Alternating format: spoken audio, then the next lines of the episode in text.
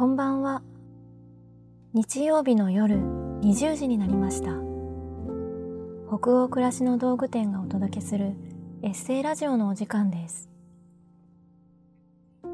一日を無事に終えてほっと一息つきたい時に明日からを思いながら眠りにつく前の BGM 代わりにそんな願いを込めたこのラジオ番組は20時のお疲れ様をテーマに当店のメールマガジンで配信してきた様々な書き手の皆さんによるエッセイを声でお届けするものです。さて、今夜お読みするエッセイの書き手は、文筆家、甲斐みのりさんです。読み手は、北欧暮らしの道具店のスタッフ、岡本がお送りします。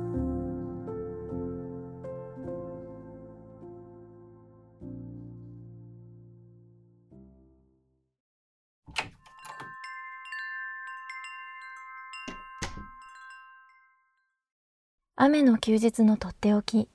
家の中でピクニック、甲斐みのり。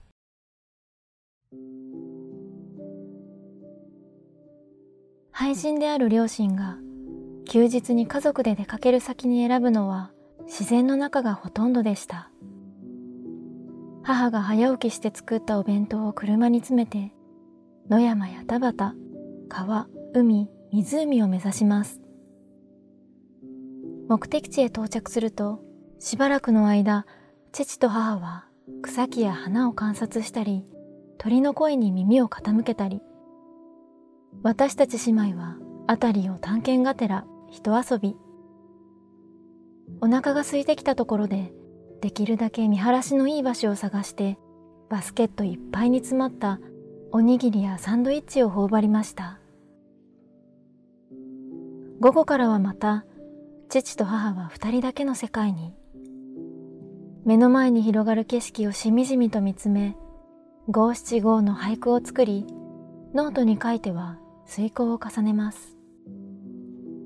私と姉はベンチや座りやすい石の上で持ってきた本を読んで過ごしていました。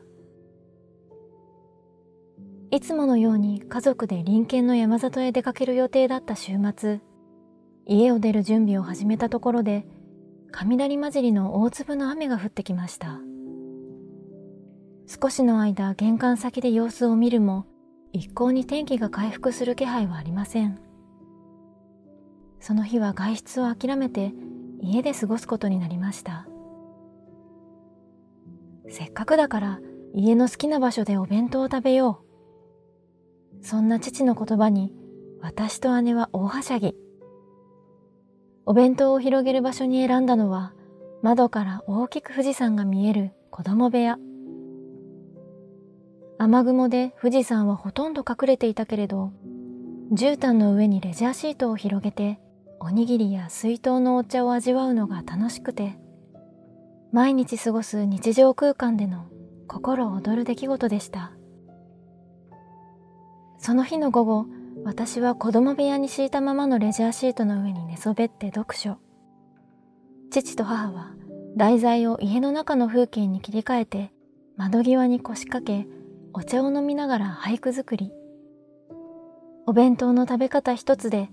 家で過ごす雨の日が特別に思えたから不思議です。そんな子供の頃の思い出が忘れられず、今も雨降りの朝にお弁当を作ることがあります。家族と一緒なのはもちろんのこと、友達を誘っても、一人で悠々でも、どんな状況でも楽しいんです。心浮き立つピクニック気分へ、パチンとスイッチを切り替えれば、自作のお弁当やいつもの家の中も、とっておきの風景に変わります。お気に入りのカゴに水筒とお菓子も詰め込んで、床に敷いた布の上でお昼ご飯。食後はそのままゴロンと横になって本の山に手を伸ばしたり、みんなでトランプに興じたり、止めどないおしゃべりをすることも。時には雨音に包まれながら、うつらうつら夢の中へ出かけても。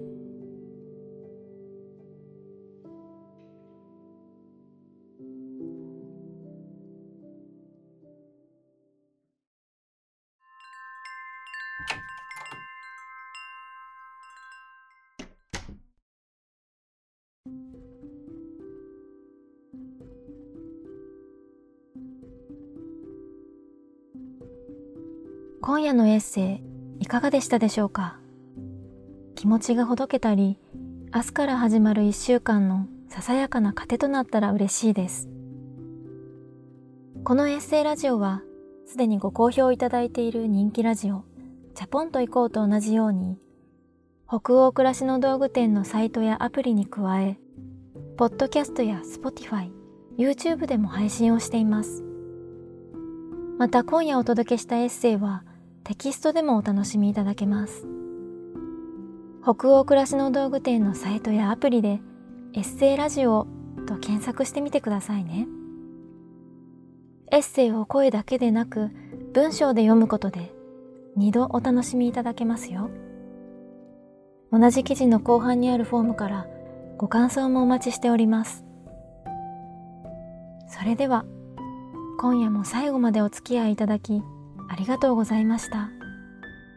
次回はどなたが書いたどんなエッセイをお読みしましょうかどうぞ楽しみにしていてください今週も一週間お疲れ様でした明日からもきっといい日になりますようにおやすみなさい。